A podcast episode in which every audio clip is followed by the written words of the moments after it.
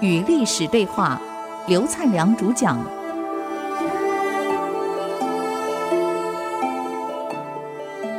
这里是 IC 之音竹科广播 FM 九七点五。您现在所收听的节目是《与历史对话》，我是刘灿良。那么上一个礼拜我们谈到汉武帝成功的一些基本的人格特质跟技巧。那么当然晚期他犯了一些错误。一个领导人也有缺点，领导人的缺点往往导致很多失败。那么武帝有哪些缺点呢？我们这礼拜谈谈他的缺点。我们呢也可以根据缺点，让我们自己也修正一下啊，不要犯这个错误。孔子讲嘛：“三人行，则必有我师。”择其善者从焉，择其不善者改焉。发现武帝缺点，我们就不要去重蹈覆辙。他的第一个缺点是迷信，非常迷信。这个迷信当然不是武帝一个人问题，古代的皇帝很少不迷信的，就是现在的官员有的都很迷信，天天在看风水。哎呀，办公室挪过来挪过去，这个迷信很要得。我上次去参观了几个大陆的博物馆。这个道家炼丹用的那些矿石，其实都是高寒高天的东西，因此过去很多皇帝为了长生不老，吃那个不老丹，其实后来都是铅中毒死亡。包括明朝的嘉靖皇帝啊，也是一样，到后来铅中毒，人都黑掉了。所以武帝迷信长生不老，才找了很多方术的术士来，找了很多这个道士来养生，所以导致后来造成太子惧的，也不能叫叛变了，为了自保而造成江充、苏文之乱，太子死了，这是给武帝后来打击很大呀。迷信。第二种领导人犯的错误是堕落。堕落在过去分三个板块，第一个好游乐，就每天玩，精神松弛，不管朝政。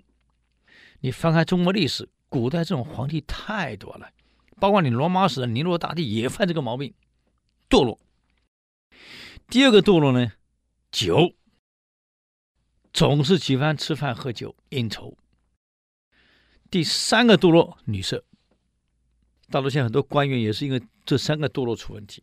所以当年管仲给齐桓公的建议，就三个你不要犯：好游乐、好酒事、好女色。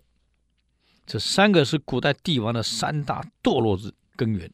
因为这三个堕落根源，导致亡国的太多了。纣王如此，桀王如此，这个隋炀帝如此，太多了。这个五代十国为什么更迭这么快？帝王几乎都犯这个错误。另外一种堕落呢，不是，是松弛，像唐太宗，像武帝，因为国家在他手里太强大了，得意忘形，松弛了。太宗的松弛，旁边还有一些谏臣会去阻止他。啊，早期的魏征、王归、魏征，后期的褚遂良，都敢于跟他讲真话。可是到了唐玄宗，在开元之治创造盛唐以后，完了松弛了，才造成后期天宝以后的安史之乱，导致唐朝从此一蹶不振。这个堕落啊，接着是松弛，志得意满，而忘了自己该做什么。下一个问题呢，是私人，成功的领导人是用人。而失败的领导人是私人，人才走光了。嗯，所以素数里面有一句话：国家要亡的时候，贤能的人会先离开；国家要兴的时候，有能力的人才会来集中。所以国欲兴者，事先归，就这个道理。那么这里讲的是私人，人才流失，人才不断的离开。这给一个组织来讲是个悲剧，所以我有时候也很担心。我们台湾人才流失太多了。你说跑到欧美的也有，跑到东南亚也有，跑大陆现在更多。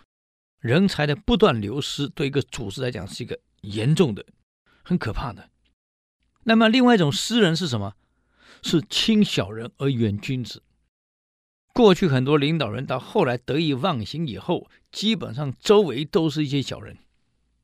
这样一来，国家就出问题了。所以诸葛亮的《出师表》里面就告诉这个阿斗啊，不要犯这个错，结果还是犯这个错。当然，这个完全不能，也不能怪阿斗。诸葛亮本身要负很多责任。刘备把姑托给你了，你把他摆在后宫，就让那些宫女跟太监天天陪着他。古代又没电视机，又没报纸，又没论文可以看，他怎么知道外面发生什么事？他不知道嘛。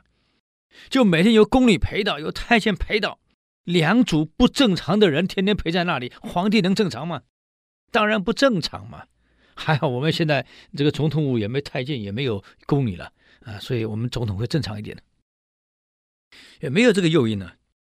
所以诗人武帝到了晚年，因为迷信而重用了江充、苏文这一批小人，才导致太子之祸发生，给国家带来灾难式的影响。